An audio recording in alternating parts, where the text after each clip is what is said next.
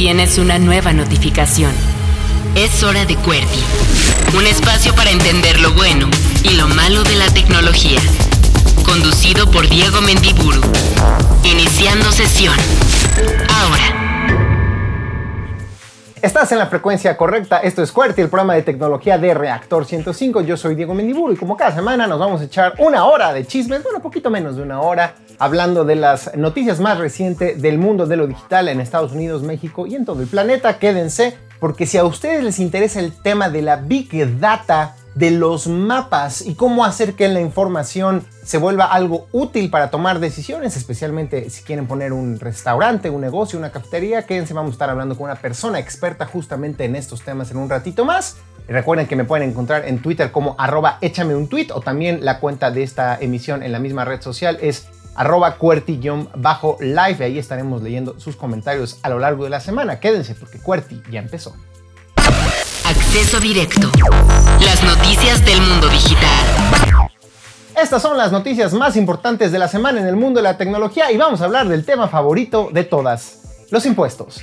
Pero no crean que lo vamos a hacer de flojera, vamos a hablar de cómo dos noticias están simbrando el mundo de la tecnología porque definitivamente tenían la mira puesta en el enorme negocio y los millones de dólares que generan en todo el planeta pues las empresas de tecnología como Google, Apple, Facebook y otras tantas más. ¿Por qué? ¿De qué estamos hablando? Bueno, primera gran noticia, el G7, este grupo que incluye a representantes de las siete economías de los siete países más ricos del mundo con economías más grandes, llegaron a un acuerdo y a crear un nuevo impuesto global mínimo del 15%, insisto, principalmente con la idea de obtener recursos de parte de las grandes empresas de tecnología. ¿Por qué se preguntarán ustedes cómo que un impuesto global? Bueno, vamos a empezar por lo obvio. Aunque Netflix, por poner un ejemplo, sea una empresa estadounidense, pues la usamos aquí en México y también un compadre la está utilizando en Colombia y seguramente también en Portugal y en algún país de África. ¿Y dónde se pagan impuestos? Pues uno pensaría que las empresas pagan impuestos en cada uno de los lugares donde ofrecen su servicio, pero no necesariamente es así. De hecho, si ustedes recordarán, hace unos meses discutimos aquí cómo el gobierno de México, la actual administración, logró que pasara una ley que obliga a estas empresas a establecerse formalmente en nuestro país y por tanto pagar impuestos locales. Pero muchas otras no lo han hecho.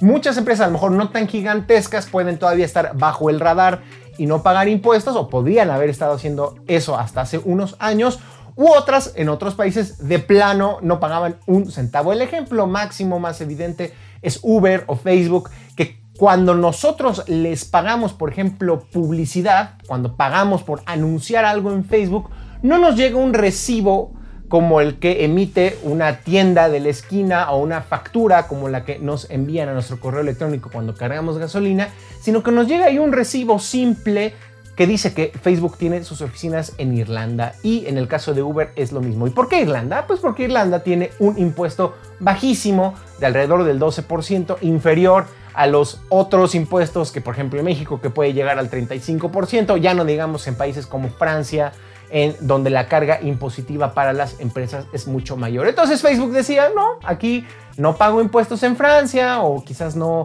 ni siquiera en Reino Unido, ni siquiera en España, aquí en Irlanda, ahí sí les pago una tasa chiquitita como del 12% y entonces tengo más ganancias. Obviamente, después de la pandemia, cuando tantas personas están usando servicios digitales y cuando personajes como Jeff Bezos y Mark Zuckerberg acumulan miles de millones de dólares cada año en su fortuna.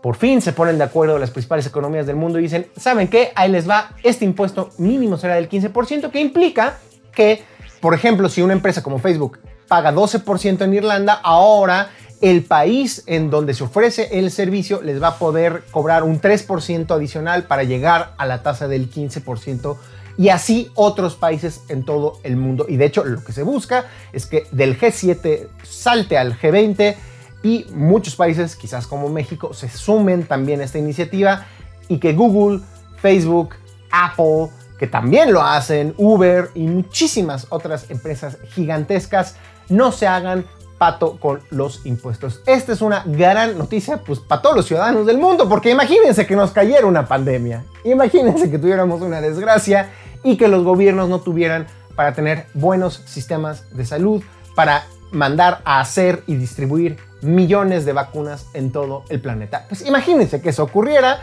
necesitamos dinero y el dinero viene de los impuestos y gracias a esto ojalá que sí, el planeta estará mejor preparado cuando venga una, una, desgracia a escala global, como ya lo fue la pandemia. No sabemos qué otras cosas pueden ocurrir, pero por supuesto también para combatir la pobreza y muchísimos otros males que todos podemos identificar claramente. Acceso directo. Las noticias del mundo digital. Hasta ahí podría llegar el tema de los impuestos, pero ¿qué creen? Como diría Raúl Velasco, aún hay más, porque coincidentemente esta semana salió una nota verdaderamente tremenda porque se dio a conocer una investigación de una organización independiente de noticias que se llama ProPublica, pues sacó una nota tremenda sobre las cantidades millonarias de impuestos sobre la renta que no pagan algunos de los personajes más ricos, no solo de este momento, sino de la historia de la humanidad. Ya lo saben, los Jeff Bezos, los Elon Musk, los George Soros, estos mega multimillonarios, pues resulta que utilizan diversas técnicas no necesariamente ilegales, pero claramente sí muy injustas, para pagar menos impuestos sobre la renta. Ahí es un esquema en donde ellos adquieren deuda, para pagar la deuda entonces no se requieren pagar impuestos, entonces están, viven constantemente endeudados, pero como todo el mundo le presta dinero porque son millonarios, no tienen ningún problema y con esto pagan tasas mucho más bajas de impuestos. Obviamente está generando una indignación mundial porque son personas como Jeff Bezos en particular que se han beneficiado enormemente en los últimos años con la irrupción de la Internet, con el comercio electrónico y más aún después de la pandemia, personas que ante una crisis global en donde economías mundiales como la de México han visto disminuir sus tasas de crecimiento en números que hace muchos años no veíamos, al contrario, estas personas como Jeff Bezos ven crecer su fortuna. Entonces, pues ya pueden entender cómo se relacionan estas dos notas y cómo coincidentemente el tema de los impuestos es ahorita un tema central que impacta a todos los grandes emprendedores y las grandes empresas de tecnología. Lo que no habían pagado hasta el día de hoy lo comenzarán a pagar con este impuesto global que propone el G7, el grupo de las siete economías más grandes del mundo.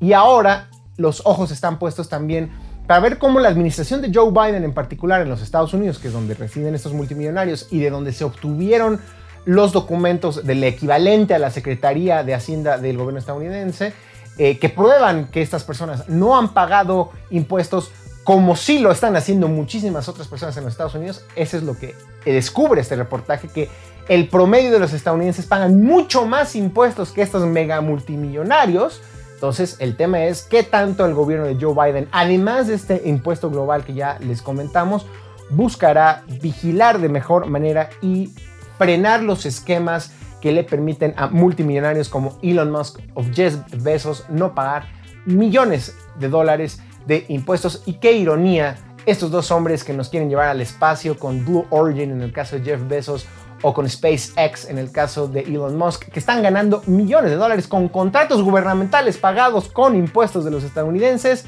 quieren escapar de la Tierra, quieren crear nuevas civilizaciones, pero aquí no abren sus bolsillos y no pagan los impuestos que deberían mientras sus fortunas crecen. Ya ven, hay una relación entre los impuestos y la tecnología. Aquí se los acabamos de explicar en cinco minutitos en esto que es Acceso directo. Las noticias del mundo digital. Y bueno, por supuesto, ya que estamos hablando de gobiernos de dinero público, pues tenemos que hablar de lo que acaba de pasar en El Salvador, una iniciativa del presidente de aquel país que le dijo a la asamblea Nayib Bukele, vamos a hacer del Bitcoin, de esta criptomoneda, pues la moneda corriente, una moneda que permita pagar cualquier producto o servicio que sea aceptada tanto por el propio gobierno como por los comercios y con esto pues volvernos líderes mundial en este tema de las criptomonedas. Por supuesto que la reacción ha sido muy contrastante. Hay quienes dicen, esa es la señal que esperábamos de que el futuro son las criptomonedas. Empieza un país, una economía relativamente pequeña como la que es la de El Salvador. Posteriormente otros grandes países se sumarán y con esto llegará el fin del sistema financiero tradicional, anquilosado, opresor y empezará una nueva época donde las personas tendrán mayor libertad económica, donde será más fácil transferir dinero, donde habrá más privacidad respecto a cómo utilizamos nuestros recursos y donde quizás países como El Salvador puedan aprovechar este impulso para crecer, para ser más atractivos.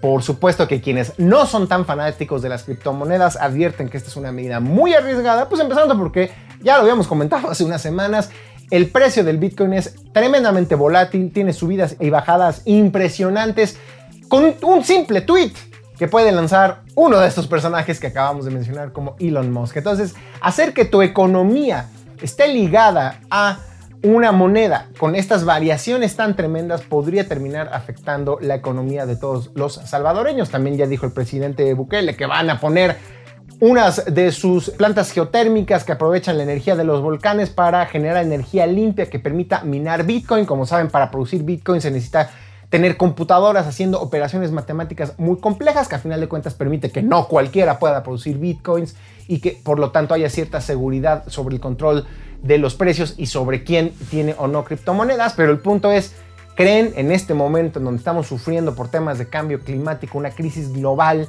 en donde lo que queremos es gastar menos energía y sobre todo usar energías limpias, que estemos utilizando nuestra poca capacidad de generar energías de maneras más sustentables para generar hacer operaciones matemáticas que generan un bien intangible, etéreo, como son las criptomonedas, algo que en sí mismo, y esa es la polémica, no vale nada, son solo unos y ceros y que simplemente nosotros le estamos dando un valor a partir de la oferta y la demanda, pero no, no está, nadie va a comer un Bitcoin. Un Bitcoin no va a, mover ninguna máquina, al contrario, está consumiendo energía. Un Bitcoin no va a curar a nadie de ninguna enfermedad. Vale la pena que los recursos del Estado, en este caso de El Salvador, se estén utilizando para generar criptomonedas. No lo sabemos, muy polémico, pero ahí está. Conectamos Elon Musk en tres notas distintas. Lo conectamos, los millonarios de Silicon Valley, la tecnología, lo conectamos con tres notas distintas. ¿Ustedes qué creen? ¿Creen que otros países adaptarán Bitcoin? Es justo hacia el lado contrario donde está yendo China y ellos lo que quieren es generar su propia criptomoneda. Muy arriesgada la decisión del presidente de El Salvador. Ya veremos qué consecuencias tiene en las próximas semanas. Acceso directo. Las noticias del mundo digital.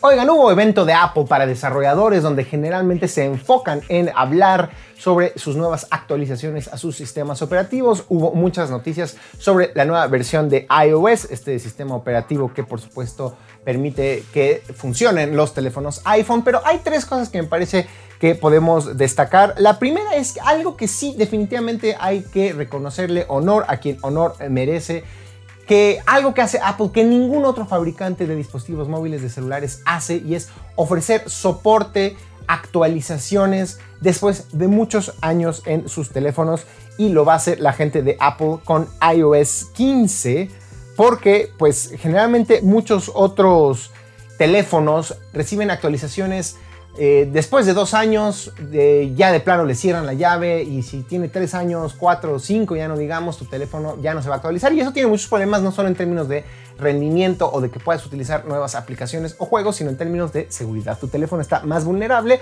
porque no se están parchando las vulnerabilidades de seguridad que se puedan ir descubriendo. Pues la noticia es que iOS 15 va a llegar al iPhone 6S. Estamos en el iPhone 12, en septiembre seguramente presentarán el iPhone 13 y un teléfono que va para cumplir 6 años va a recibir esta actualización. Sin duda alguna, si hay un argumento en una de esas peleas de qué es mejor Android o iOS, eh, qué es mejor un teléfono Android o un teléfono iPhone, este tema de las actualizaciones, de la seguridad es muy importante y ahí sí no me queda duda que iPhone tiene la delantera. Otras dos cosas que anunciaron es que por un lado su famosa aplicación FaceTime pues se está convirtiendo ya en un rival de plano para Zoom, esta aplicación que todo el mundo está utilizando para tener llamadas en, el trabajo. También FaceTime quiere competir con Zoom y lo que va a hacer es que ya va a permitirle que usuarios de PC, de Windows o de Android puedan entrar a una llamada generada en FaceTime. Se va a poder compartir una URL, una dirección para entrar a una llamada. No va a haber FaceTime para Android, no vamos a poder crear una llamada desde nuestro Android, pero sí entra una llamada de una persona que tenga un iPhone y que quiera echar el cotorreo con nosotros. Es interesante esta decisión. Un poco se empieza a abrir un poco la gente de Apple que generalmente es bastante cerrada, por eso apenas hasta ahora están haciendo esto. Ya por último, Apple anunció un nuevo servicio que le llaman Private Relay que en pocas palabras es una especie de VPN o una red privada virtual que le va a permitir a muchos usuarios proteger su privacidad y sentirse un poco menos espiados por gobiernos o por otro tipo de actores que pudieran ver su historial de navegación. Con una VPN o en este caso con Private Relay, lo que va a hacer Apple es que va de alguna manera a absorber o captar el tráfico de una persona que está usando su iPhone, se va a quedar en sus servidores, va a revolver los datos y en el momento que una persona quiera eh, saber exactamente qué sitio web se está usando, pues gracias a esta triangulación va a ser imposible ver con precisión cuáles son el historial de navegación de una persona, la dirección IP, desde dónde está utilizando eh, su teléfono, si está en México, si está en Colombia. Esos datos van a quedar de alguna manera revueltos o enmascarados y va a ser difícil entonces que la gente sea arrastrada de esa manera. Eso es muy bueno, muy interesante como Apple está, al menos desde un punto de vista del marketing, y creo que ese es el medio del asunto, tomando la bandera de nosotros cuidamos la privacidad de nuestros usuarios, nosotros no queremos que la gente te esté espiando, somos la plataforma más segura, a menos de que estés en China o en Colombia, países en donde está legislado que los gobiernos deben de tener acceso a la tecnología que permite rastrear a las personas y pues como sabemos en particular en China hay un régimen autoritario que tiene muy vigilado a la población, tiene un control férreo de la información y la censura y por tanto no permite que empresas como Apple implementen este tipo de tecnologías que tienen obviamente como objetivo hacer que la gente tenga mayor anonimato a la hora de navegar en Internet. Marketing de Apple que tristemente se queda corto ante la realidad geopolítica interna de muchos países también bueno, malo, hipócritas o no la gente de Apple, como sea, si están en Estados Unidos y no sabemos qué va a suceder en México, puede que esta nueva característica de Private Relay sea buena si ustedes quieren sentirse un poquito menos espiados. Descarga en curso. Recomendaciones de apps, sitios web y videojuegos. Como cada semana es momento de las recomendaciones en esto que es QWERTY con nuestros amigos John Black y Ferrocha de Blackbot que se encontrarán en alguna exótica locación de la República Mexicana desde donde nos estarán compartiendo sus recomendaciones de la semana o me equivoco querida Fer. Aquí estamos en la aventura y ya listos para darles nuestras mejores recomendaciones porque ni el calor ni nada nos va a detener. Así que voy a comenzar con la primera recomendación. Venga. Bueno, pues eh, la semana pasada hablábamos de un tema de arte y como que ya me clavé en el tema y ahora encontré una nueva recomendación, pero tiene que ver con el mítico y mágico Bob Ross. Ah. Seguramente ustedes lo recuerdan. Mi porque lo veíamos, sí, sí, sí, lo veíamos ahí en un programa, en su programa, que justo eh, eh, en, el que él nos permitía ver su proceso de pintar y de cómo gozaba y disfrutaba pintar sus cuadros. Bueno, pues ahora un, una persona que no puedo determinar, y no lo digo peyorativamente, lo digo de verdad como un piropo, un nerd del Internet, dijo, pues es buena idea que hagamos estos cuadros ahora en datos y que entendamos un poco más de la obra. Y hay datos en esta página web que ustedes van a encontrar, donde yo no tenía idea antes de visitar este proyecto. Y resulta que Bob Ross, en su programa de Joy of Painting, hizo 403 pinturas. Y entonces tú vas a poder aquí ver con cuadritos cuáles fueron todas estas pinturas. Si continúas navegando en la página, también vas a encontrar algo que a mí también me sorprendió. Y es que nunca usó más de 16 colores en sus pinturas. De hecho, la mayoría de sus pinturas solo usó 12 colores. Y eso también lo vas a poder averiguar en este sitio. Y finalmente, aunque hay muchos datos más, pero no les voy a hacer spoiler de todo, también vas a descubrir cuáles fueron estos 12 colores que usó en sus pinturas es una locura y es una forma distinta de entender el arte, sobre todo de este pintor de Bob Ross. A mí me encantó, la página la hizo alguien que de verdad no sé si no tenía nada que hacer o era fanático de Bob Ross, pero está increíble. El sitio está un poco difícil porque la verdad es que lleva el nombre de quien lo hizo, es Conor Roth child.github.io diagonal no sé qué. No se preocupen, se los vamos a dejar aquí en la liga para que no estén ahí este, sufriendo con el link. Pero sí recomiendo que la naveguen porque de verdad son cosas que no tienes ni idea de los cuadros y la obra de Bob Ross. No, bueno, literal es alguien se montó en la Wikipedia de Bob Ross, un lugar donde se reúnen todos los datos para quienes están obsesionados con la vida y obra, en particularmente con la obra de este famoso pintor de la televisión, que tristemente que admitirlo, Fer, probablemente muchos de nuestros radioescuchas no sepan de qué estamos hablando, era un compadre con un cabello afro maravilloso, una barba semipelirrojo, el compadre castañón, pero no sé cómo quieran llamarle el color que tenía el Bob Ross, seguramente son pintores, sabrán definirle un color al cabello y la barba de Bob Ross, que salía en la televisión, creo que aquí en México era Canal 11, y pintaba puros paisajes de arbolitos felices, este, como paisajes tipo canadienses ahí de los bosques estadounidenses, y era hipnótico. Era, era, era absolutamente hipnótico verlo. El doblaje, hay que encontrar el que lo doblaba, porque el que lo doblaba al español también era parte de lo que lo hacía eh, hipnotizante, te, relajaba ver a Bob Ross, ¿no? Sí, sí, sí, era, era nuestro ASMR. Ándale, ándale. Era como Totalmente. Yo sí lo voy a decir, a mí no me importa, son unos freaks. A los que les gusta eso del ASMR, son unos freaks. A mí no me importa que me digan intolerante, no entiendo por qué ven esas cosas. Luego en mi TikTok me topo gente echándole, este, ¿cómo se llama? Espuma de afeitar un micrófono y con brochitas ahí moviendo. No, no entiendo qué estoy viendo, pero en nuestras épocas, cuando no existía esa cosa del ASMR, veíamos a Bob Ross y se nos relajaban todos los sentidos, ¿no? Totalmente. Buenísimo, querida Fer. Bueno, yo me puse loco, como pueden ver, con estas recomendaciones. Es que sálvanos de esta locura, querido John. Es que tienes que saber que Fernanda Rocha es de estas freaks. O sea, ella pasa horas escuchando sonidos de las piezas de Lego caer.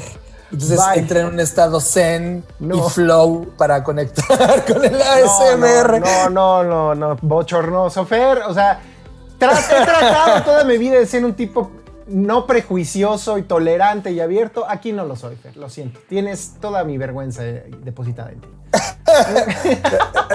pero, también tengo que confesar que me está, me está seduciendo la idea de escuchar No, no, no va. Y bueno, la recomendación espero que no va de eso. No, mi recomendación tiene que ver, mira, tú sabes, en Blackbot solemos hablar mucho de futuros y de innovación. Y hay dos proyectos que nos han llamado mucho la atención en el último mes, que en verdad alguien que esté interesado en entender qué significa el diseño de futuros, qué significa pensar en el futuro de la sociedad que vamos a ver, le recomiendo dos proyectos. Uno es que puedas ver un documento que lanzó España, de hecho se llama España 2050, la dirección es www.espana, sin la ñ, espana2050.com y lo que van a ver es un ejercicio muy interesante entre política, economía, sociedad, cultura, economía, etcétera, de cómo se ven en España para el año 2050. Es un ejercicio súper interesante que está poniendo una discusión muy, muy fascinante en la sociedad política, económica, social y cultural de España, porque es la primera vez que vemos un país hispano abrir este ejercicio de conversación. Si quieres ver el documento, que además lo puedes descargar de forma gratuita o además participar en esa concepción de España 2050, es un excelente momento para participar y entender de qué se trata y cuál es la relevancia que tiene el diseño de futuros para las sociedades que estamos construyendo. Un segundo proyecto que va en paralelo y que tiene que ver con un país muy cercano a España es evidentemente Londres o Reino Unido. Hay una página que se llama futures.com centerforlondon.org, todo en inglés, evidentemente, en donde crearon una plataforma participativa con un diseño espectacular para justamente poder organizar todo este pensamiento y que la gente especializada en términos de diseño de futuros y diseño de sociedades, etcétera, está participando en estos think tanks o reuniones donde grandes creadores y creativos y diseñadores se reúnen para discutir cómo queremos que sea la sociedad en lo político, lo económico está esta página abierta donde te puedes enterar de qué va la discusión, tú entender qué se está pensando en el futuro de Londres en el 2050 y este par de ejercicios, el de España y el de Londres, te permiten entender la poderosa herramienta de innovación, de participación ciudadana, de participación especializada de todo tipo de actores y toda esa fuerza creando un pensamiento sobre a dónde queremos llevar nuestras sociedades en el futuro. Espero que si descargas este documento te llene de ganas y sobre todo te inspire a imaginar qué pasaría en un ejercicio en tu país, en este caso en México, porque ambos son documentos fascinantes para poder entender hacia dónde apuntan las sociedades del futuro. Creo que importante esta oportunidad, John, de explicarle a la gente que las grandes empresas de tecnología como Microsoft desde hace muchos años, Google por supuesto, tienen personas que están pensando eso. ¿Cómo va a ser el futuro en 10, 15, 20 o 50 años? ¿Y qué papel va a jugar la empresa, en este caso Microsoft o Google, en crear y hacer posible este futuro? Pero entonces, ¿dónde quedamos los ciudadanos, no? ¿Qué pasa con los que no somos megamillonarios o que no tenemos acceso a la tecnología de punta o la gente que está en situación de vulnerabilidad? ¿Cuál va a ser su rol en las sociedades del futuro? Y creo que esta oportunidad de estos ejercicios nos abre a la posibilidad de que tengamos una voz los ciudadanos, ahorita por lo pronto de estos dos países, pero ojalá pronto en México, ¿no? Sí, eso le da una sensación de inclusividad, Diego. Creo que poniéndonos serios, porque realmente recomendamos cosas más lúdicas, este par de proyectos sí nos dejan la vara alta de lo que podríamos hacer países latinoamericanos si tomamos este tipo de referencias. Yo creo que, Diego, estamos en una sociedad que está preguntándose grandes planteamientos sobre, oye, ¿qué va a pasar con el medio ambiente? ¿Cómo vamos a erradicar la pobreza? ¿Cómo vamos a tener acceso a la tecnología, como bien señalas, para que el futuro no se lo apropien algunas compañías que tienen el poder tecnológico de lograrlo? Creo que ciertamente en el futuro tú y yo vamos a participar, vamos a ser unos ancianos cuando llegue ese momento, pero a la sociedad sociedades nuevas, la gente que todavía no ha nacido, le va a tocar vivir ese futuro. Y creo que hablar de eso, de lo que vamos a vivir como sociedad y qué mundo vamos a dejar, me parece tan relevante como hablar de cómo vamos a empujar la economía hoy. Así que este par de documentos se los recomiendo. Es una manera increíble y abierta de poder entender el poder que tenemos en el presente de construir esos futuros. Y la última recomendación, Fer, que espero que sea breve porque se nos está acabando el tiempo, ¿qué va a hacer? Sí, es súper breve. Es para hacer live stream desde tu teléfono móvil. No tienes cámara, no te preocupes, no tienes computadora, no te preocupes, desde tu smartphone tú descargas esta aplicación, se llama Be Live, así como estar en vivo. Mm. La única cosa mala es que ahorita por el momento solo está para iOS, pero desde ahí transmites, ya no necesitas el OBS o ningún sistema, software, nada. Desde ahí puedes transmitir hacia Facebook, hacia YouTube y prometen que muy pronto hacia otras plataformas como Instagram, TikTok y todas donde se puede hacer streaming a través de una app y tu teléfono móvil. A ver, que según entiendo, eh, en lugar de que solo utilices el streaming de Facebook para hacer un Facebook Live o solo utilices lo que se llamaba, porque creo que desapareció Periscope en Twitter, utilizas una aplicación y puedes a múltiples plataformas transmitir tu video, ¿correcto? Exactamente, así como lo explicaste. Usas tu teléfono móvil y transmites multiplataforma. Ah, pues está buenísima la recomendación. ¿Y es tanto para Android como para iOS? En este momento solo para iOS, pero prometen que muy pronto van a, a estrenar el app para Android.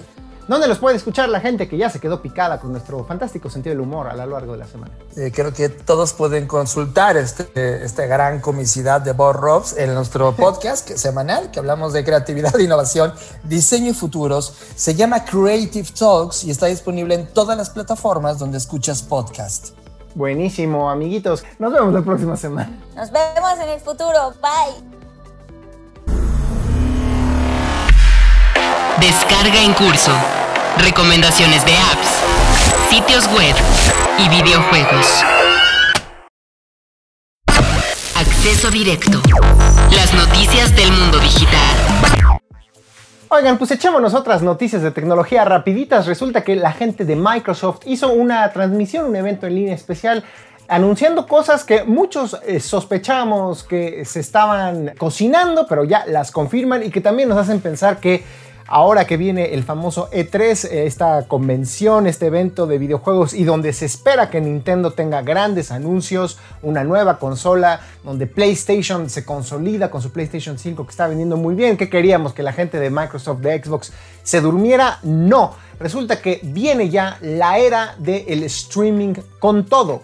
La gente de Xbox ya no está solamente interesada en vender cajas como son el Xbox Series S o el Series X, ahora quieren transmitir videojuegos a través de Internet y la buena noticia es que ya están en pláticas, es lo que anunció la gente de Microsoft, con fabricantes de televisiones inteligentes para que, así como vemos Netflix o Disney Plus, podemos dar clic en una aplicación en nuestra televisión inteligente que se llame Xbox y ahí mediante una suscripción mensual a su servicio de Game Pass, podamos jugar a través de Internet el mismo juego que está jugando una persona en un PlayStation 5 o en un Xbox Series X gracias a la maravilla de la Internet, por supuesto, tecnologías muy avanzadas de compresión de video, de audio, que permiten que cuando apretamos un botón viaje miles de kilómetros hacia los servidores de Microsoft y eso provoque una reacción del personaje en la pantalla, se nos regresen los datos y podamos verlo casi instantáneamente en nuestro televisor,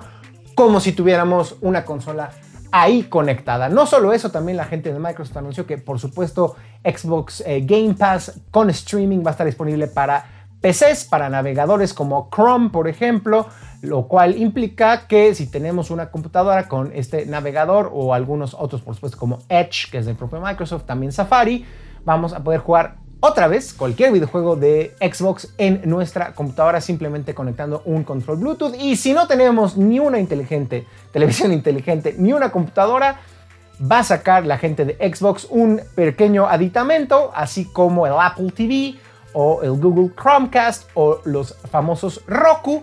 Pues ahora va a haber un stick USB, eh, un stick HDMI un añadido Xbox que vamos a poder conectar a nuestro puerto HDMI de nuestro televisor. Con eso vamos a poder ahora jugar videojuegos de Xbox todo gracias a la internet. Y esto va a estar disponible en México para finales de este año. Es una excelente noticia para todas las personas que a lo mejor no nos hemos animado a hacer una inversión tan grande como la de una nueva computadora o una nueva consola de esta generación, la PlayStation 5, la Xbox Series X.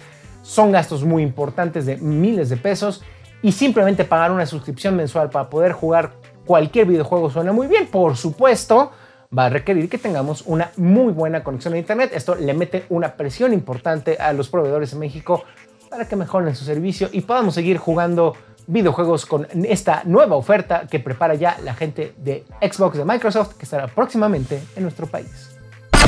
Acceso directo.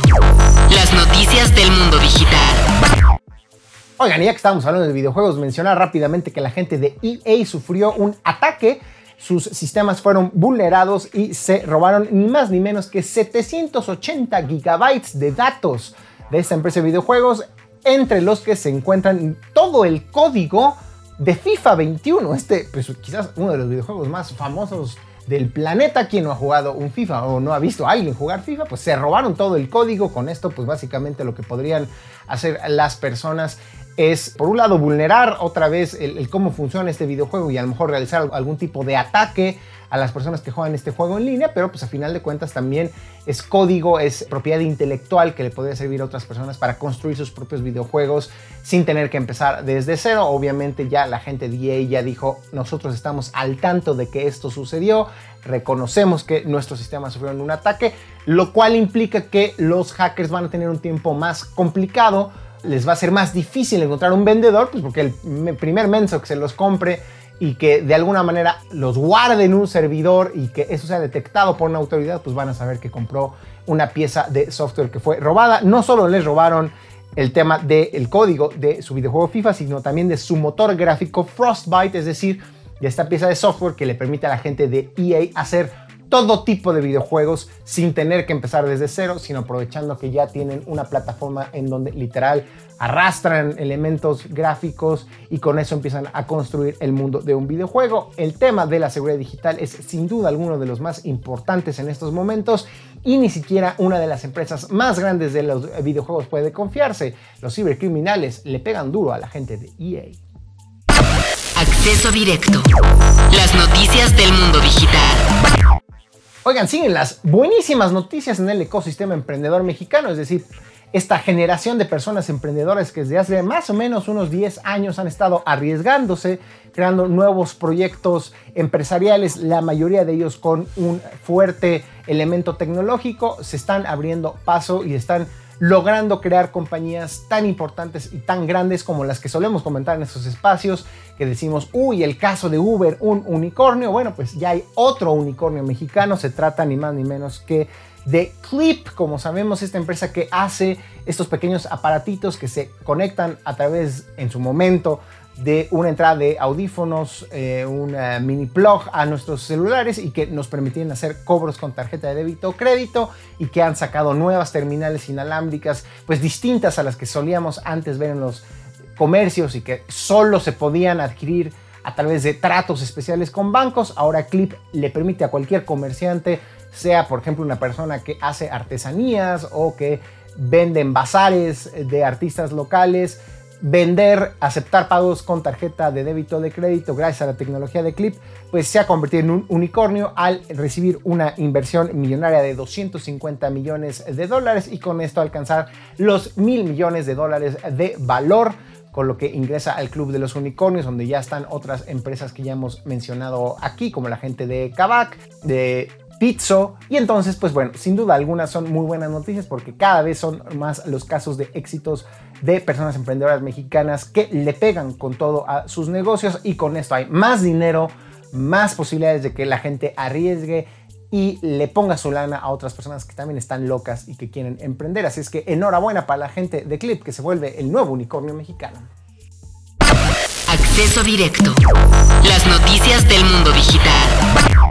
Y bueno, ya para ir terminando, la gente de los Estados Unidos, como sabemos, especialmente la administración de Donald Trump, tenía rencillas fuertes con empresas chinas, no quería que hubiera ninguna empresa que tuviera posibles vínculos con el gobierno chino y empezó a prohibirlas y empezó a querer prohibir en particular TikTok porque se decía que pues eh, ByteDance, la empresa que, a la que pertenece TikTok, pues tenía ahí algún tipo de arreglos especiales con el gobierno chino, que el gobierno chino tenía acceso a los datos recabados por esta aplicación y Donald Trump quería fuera de territorio estadounidense a TikTok o bien que TikTok pasara a control de alguna empresa estadounidense y con eso se garantizara que los datos y la información de las personas estaba segura. Se dijo que era Walmart eh, quien quería comprarlos, en su momento parecía que era Microsoft. En fin, el chiste es que nada de eso pasó.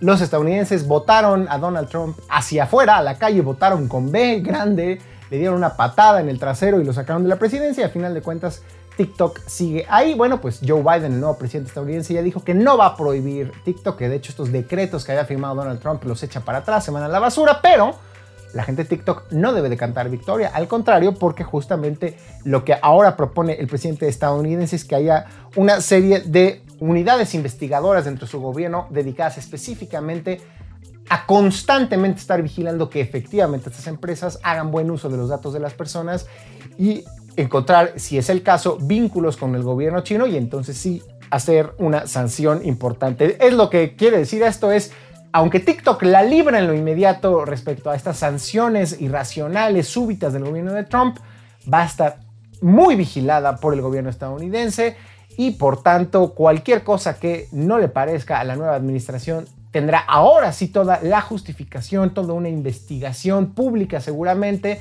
para argumentar por qué estaría sancionando a la gente de TikTok. Ya veremos qué sucede en los próximos meses, si se va más blandito Joe Biden que Donald Trump comparado con él en el tema de TikTok, pero por lo pronto la libra TikTok, pero que no se confíen porque andan con todos los de la nueva administración estadounidense.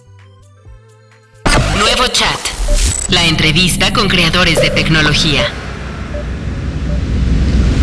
Como cada semana ya estamos en el momento de la entrevista en esto que es QWERTY, el programa de tecnología de Reactor 105. Yo soy Diego Mendiburu y me da muchísimo gusto darle la bienvenida por primera vez en este espacio a Rosalpina Wong, quien es cofundadora y directora de operaciones de Decifra. Y ella nos va a estar explicando justamente qué hace su empresa, pero para ir introduciendo el tema, Rosalpina, ¿qué te parece si lo hacemos de la siguiente manera? Estamos bombardeados siempre de la idea de que las grandes empresas de tecnología del Valle de Silicio, de Estados Unidos, tienen todos nuestros datos porque todo el día estamos conectados a Internet y Facebook sabe quiénes son nuestros amigos y Google sabe a dónde vamos por Google Maps y por el GPS de nuestro teléfono y ese tipo de cosas.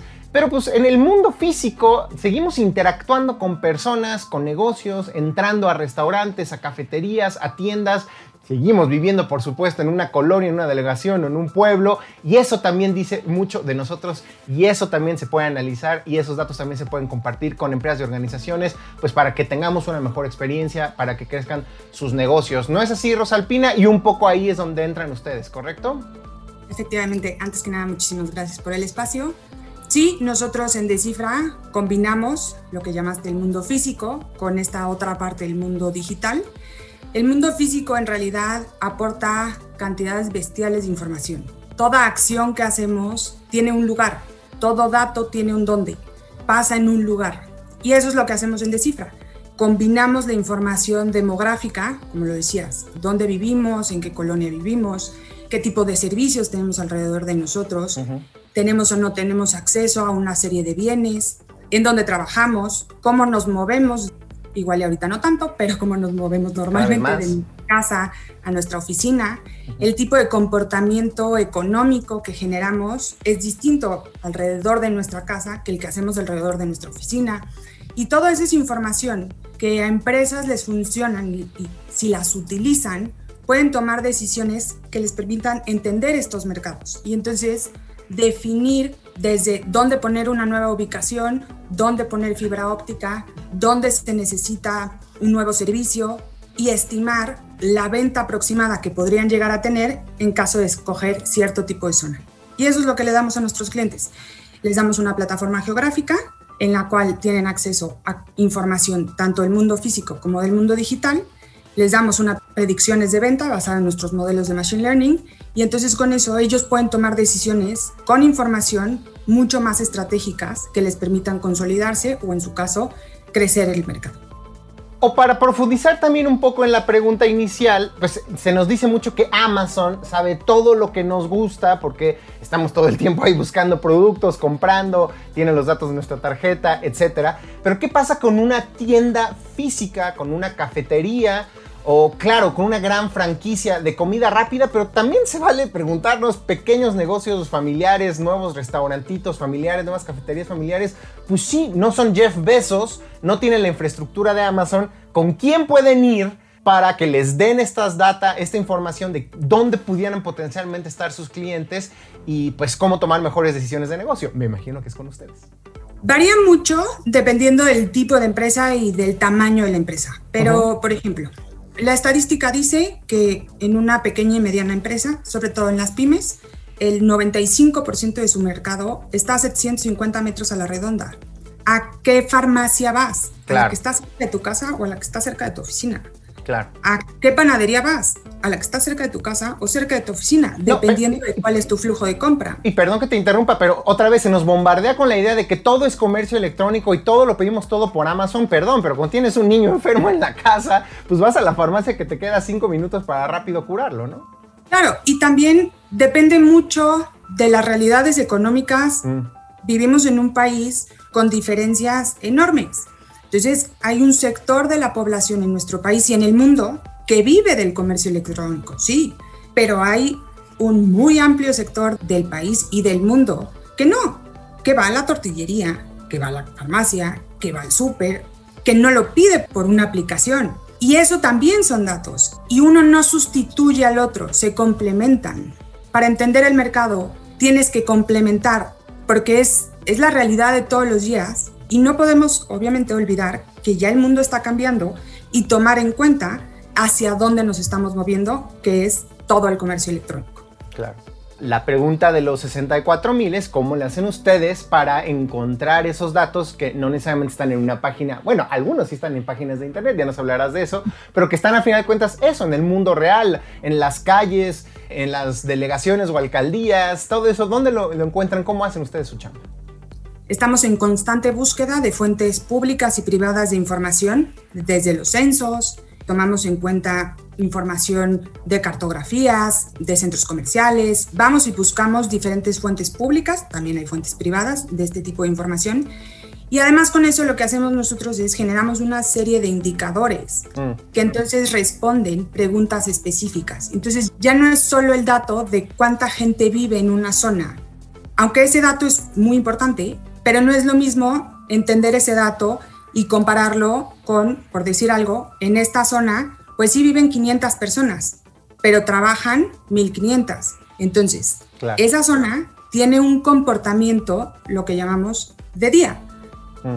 Y el comercio alrededor de esa zona y los servicios que le dan atención a las personas que viven, a las personas que trabajan, es lo que llamamos de día, porque son para la gente que trabaja, porque hay más personas que trabajan que las que viven. Entonces, no es solo el obtener la información, sino generamos indicadores que responden preguntas específicas y con eso los clientes pueden ir encaminándose a tomar decisiones que a veces son hasta tan sencillas como en qué horario abro mi negocio, porque si es una zona laboral, igual no tengo que abrir los fines de semana porque no va a haber nadie. Allá estrategias mucho más avanzadas o de empresas más grandes que con eso deciden si poner o no una ubicación ahí, dado la predicción de venta que podrían tener, el market share del mercado, la competencia que existe y muchos otros datos e indicadores que les permiten tomar estas decisiones. Claro. O también para decirlo de otra manera, si nos están escuchando personas que en algún momento han querido poner su pequeño changarro y negocio, y típico, todo el mundo lo hemos visto, a alguien se le ocurre poner una peluquería en el barrio pues resulta que nadie visitó la peluquería, pues porque estaba muy escondida, porque no daba una gran avenida y porque la mayoría de los que viven ahí a lo mejor son viejitos que ya no se cortan el cabello y pusieron ahí una peluquería para gente que tiene peinados extravagantes. Hay muchos ejemplos así, gente que pone... O hay ejemplos Dime. que a veces, por ejemplo, voy a poner una lavandería. Sí. Y creo que va a ser una súper buena idea porque ya hay cinco en el barrio. Sí. Igual porque hay cinco en el barrio, mejor. Si ya tienes un local, ya tienes la renta del local. Veamos qué otras cosas no hay, mm. qué otros servicios mm. no están siendo atendidos en esa zona. Entonces, puedes justo tomar decisiones con otro tipo de información. Cosas como, bueno, voy a poner una peluquería. ¿Cuánto cobro? Pues depende. ¿Quién es? ¿Cuál es el nivel socioeconómico de las personas que viven alrededor de ese negocio? ¿Y qué tanto están dispuestos a pagar y a trasladarse para llegar a tu negocio. ¿Y cuánto tiempo entonces ese negocio, por decir algo, si yo pongo un negocio en una ubicación, las personas que quieran llegar ahí, cuánto tiempo se van a trasladar y con eso puedo ver la dimensión de mi mercado, en promedio, por decir algo. Yo creo que las personas de mi estética están dispuestas a trasladarse 30 minutos. Perfecto, entonces ese es el tamaño de tu mercado y entonces veamos los niveles socioeconómicos, veamos cuál es la saturación, cuántos negocios de ese giro ya existen en esa zona y otros indicadores y datos que les permitan decidir si sí es la mejor opción una estética o no. En pocas palabras, más hoy en día después de la pandemia, todo parece indicar que estamos ya saliendo de la pandemia, pues tomar una mala decisión de dónde poner físicamente nuestro negocio podría ser mortal. La pregunta, Rosalpina, es cualquier persona emprendedora puede acercarse con ustedes o solo a los grandes corporativos que tienen 10.000 sucursales por toda la República tienen la capacidad de acercarse a una solución como la de ustedes? No, de hecho, Decifra nació con el objetivo de ayudar a las pymes. Mm. En el camino nos empezaron a buscar a empresas medianas y grandes, pero la información está. Hay un acceso a la plataforma. De hecho, en los últimos meses lanzamos el programa Freemium, en el cual se meten a la página, se dan de alta, dan su correo electrónico y tienen una prueba de 15 días en el cual pueden tener acceso a información, algunos de estos datos y en caso de que digan, ah, oye, súper lo necesito, y entonces se ponen en contacto con ustedes y entonces buscan un camino para ayudarles a resolver su necesidad. Claro. ¿Cuál es un buen ejemplo, caso de éxito que tengan? Digo, a lo mejor no mencionando marcas ni nombres, pero sí nos pueden decir, se nos acercaron estas personas, querían poner cafeterías, las iban a poner en este lugar y les dijimos que mejor no y tuvieron éxito, algo así. Pues mira, en realidad, y esto siempre es muy complicado porque somos muy, ¿no? Pero voy a poner como algunos ejemplos generales una empresa, un restaurante de alitas, llegó, tenía 15 ubicaciones y en conjunto con nosotros y con, sobre todo, pues en realidad lo hacen los clientes con la información y con los modelos predictivos, aumentó alrededor de 40, 50 ubicaciones. Una de las cosas que nos ayudan como a explicar que los clientes les gusta nuestro servicio y les funciona, sobre todo es que les funciona el servicio, es que una vez que se hacen nuestros clientes, ya no se van nuestros clientes en general tienen 3, 4 años con nosotros y estoy pensando en algún otro ejemplo así como con números. Sobre todo con las pymes, ellos son mucho más explícitos y comunicativos con sus casos de éxito. Regresan con nosotros y nos cuentan que ya pusieron una segunda ubicación con la información que les dimos mm. y que les va increíble y que quieren más información porque están pensando en una nueva ubicación. Ese es el valor que les damos. Claro. Oye, Rosalpina, digo, creo que es muy importante también decirle a la gente que nos escucha que hay conceptos que los ponen de moda en el mundo de la tecnología, la inteligencia artificial, en su momento los drones, ahora las criptomonedas, desde luego, pero hay uno que constantemente mencionamos que es la Big Data, la ciencia de datos. Estamos de acuerdo que ustedes son un buen ejemplo de un emprendimiento mexicano exitoso que hace ciencia de datos con impacto, que genuinamente busca mejorar las condiciones de vida de las personas que emprenden, que tienen negocios y con esto ayudar a la economía, ¿no? Sí, el tema de la Big Data, y sí, justo, eh, creo que ya no está tan de moda como el concepto porque pasamos a nuevas modas, sí. pero sí, lo que hacemos nosotros es, un tema de Big Data, trabajamos con millones de datos nuevos, o sea, tenemos un set de datos que no se mueven en el tiempo, como el censo, y con datos dinámicos que recibimos todos los días millones y millones de registros. El tema con los datos es, puede haber datos allá afuera. Datos hay millones. Hay que saber qué hacer con ellos y hay que saber leer el dato, porque el dato te dice algo. El dato es una explicación de un comportamiento, de una dinámica social, de una situación.